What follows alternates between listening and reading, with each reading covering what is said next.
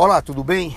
Amigos e amigas, nessa semana que se inicia, hoje, dia 13 de fevereiro de 2022, dia de Santo Antônio, eu quero fazer uma rápida reflexão de um tema que é muito caro e muito preocupante para a sociedade brasileira, que é a questão da violência e da criminalidade. Todos nós crescemos ouvindo o discurso de que nós brasileiros somos um povo pacífico, um povo cordato.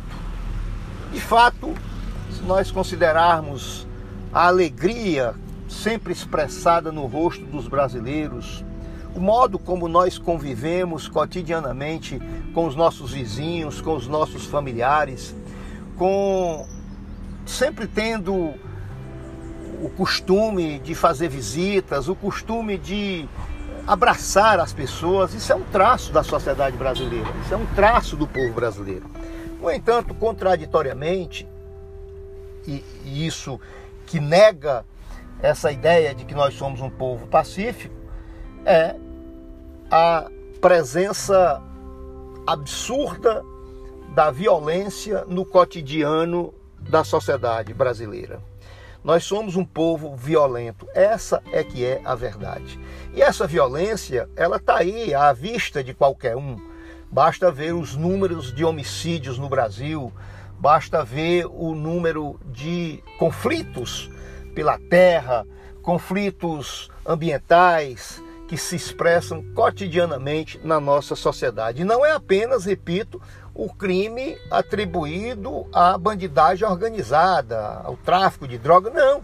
São os crimes que no direito se diz aquela, aqueles crimes eventuais, né? o chamado praticado pelo chamado criminoso eventual, é o aquele é, que por conta de uma discussão de terra, por conta de um conflito de vizinhança, né? quer dizer, praticado não por uma pessoa que é um bandido, mas um cidadão comum, mas que muitas vezes impregnado dessa raiz violenta, nossa, acaba cometendo crimes, fazendo com que o Brasil seja um dos países campeões do mundo em matéria de violência.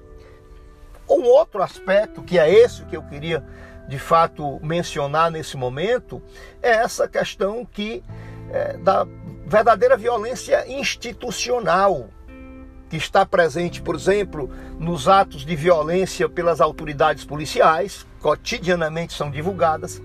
É o fato, por exemplo, e principalmente dessa situação dramática que nós estamos vivendo nos últimos três anos. A partir de 2019, nós tivemos um aumento muito forte dessa índole violenta, ou, ou, ou se não índole, pelo menos dessa prática de violência na sociedade brasileira, por conta da estimulação do presidente da República que o principal discurso é o discurso em torno da violência, em torno da virulência, em torno da pregação da intolerância e principalmente com relação à questão ambiental, por exemplo, principalmente a questão ambiental. Nós estamos vivendo hoje no Brasil uma situação dramática em relação a tudo isso. Nós estamos vivendo hoje no Brasil a apologia da morte, a apologia da violência através da apologia que é feita cotidianamente pelo presidente da República de armar até os dentes a população brasileira. Você imagina uma população que já é violenta, um povo que já tem um, um número absurdo né, de, de violência no cotidiano nacional.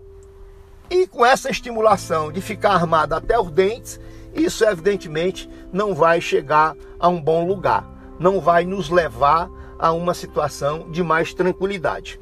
E, por último, e mais importante, vejamos agora esse episódio aí da, dos dois ambientalistas, um inglês, o Don Phillips, e o Bruno Pereira, brasileiro indigenista, que estão desaparecidos ali na região amazônica. Na verdade, não há mais dúvida, eles foram executados.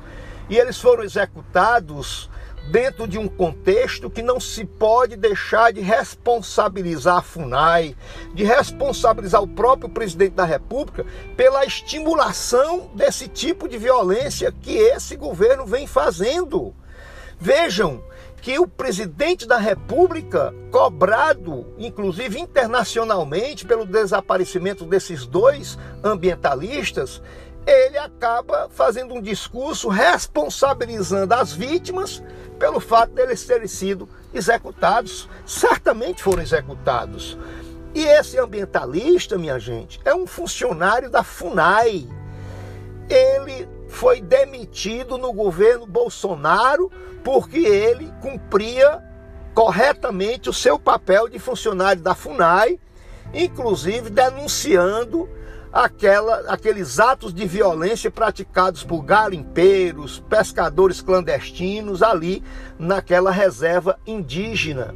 Foi demitido na época em que era ministro da Justiça o Sérgio Moro, portanto, foi demitido no governo Bolsonaro. Está todos os funcionários do IBAMA, do ICMBio, é, da FUNAI, que cumprem o seu papel, que fiscalizam no sentido de ser cumprida a lei, eles são perseguidos. E isso é um convite para que a bandidagem ligada a essa questão ambiental passe a praticar atos de violência contra esses funcionários, contra esses agentes públicos. Então tá aí o Brasil agora de novo na lama da, da na lama da reputação internacional. Esse episódio está trazendo um desgaste extraordinário para o povo brasileiro e para o governo brasileiro. O Brasil se transforma cada dia num pária internacional. Lamentavelmente, mais duas vítimas aí, fruto dessa política da violência, dessa política da intolerância, dessa política do desgaste e do desmonte do Estado civilizatório no nosso Brasil. Até amanhã, grande abraço.